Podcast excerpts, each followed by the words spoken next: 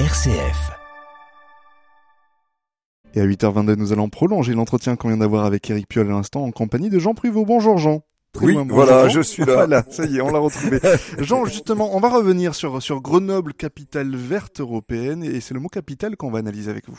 Eh ben oui, Simon, voilà un mot qui nous rappelle qu'en vérité, on ne regarde jamais bien les mots dans leur fonctionnement grammatical, hein, encore visible pourtant.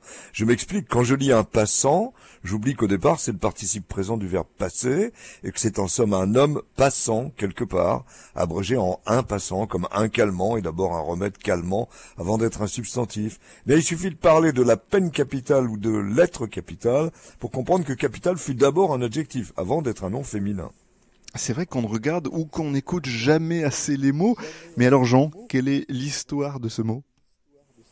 Alors en réalité, il nous faut remonter au latin caput, qui désigne la tête, et qui donnait l'adjectif capitalise, désignant soit ce qui peut coûter la tête, et de là vient la peine capitale, étymologiquement qui coupe la tête, c'est un mot affreux hein, quand, quand, on y réfléchit, soit encore ce qui vient en tête. Et c'est en 1200 que cet adjectif latin passera en français, avec donc déjà tout d'abord ce sens effrayant que représente la peine capitale, la sentence capitale, disait-on aussi, et toujours en tant qu'adjectif, c'est en 1416 qu'on relève la capitale capitale-ville ou la ville-capitale, puis en 1509 qu'on atteste de la capitale en tant que substantif. De même, on évoquera en 1548 les lettres capitales, qui deviendront très vite les capitales, écrire en capitale. Hein.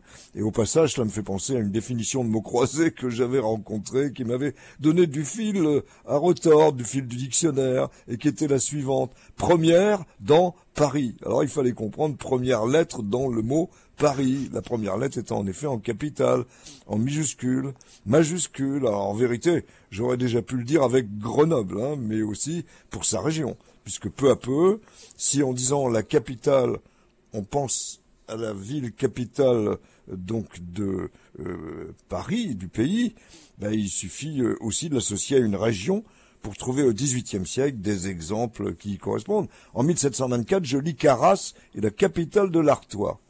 Et puis Jean, il y a aussi le, masculin, avoir un capital.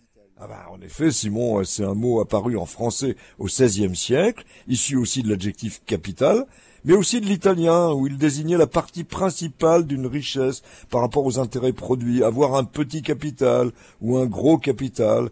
Et de la notion de richesse, on passait aussi au capital culturel. Alors pas de doute, hein, c'est un beau capital qu'une capitale de l'Europe verte en France, avec Grenoble. L'éclairage capital sur ce mot de Jean Pruvot. Merci, beaucoup Jean. On vous retrouve à partir de la semaine, la semaine prochaine à 8h22 pour un nouveau mot.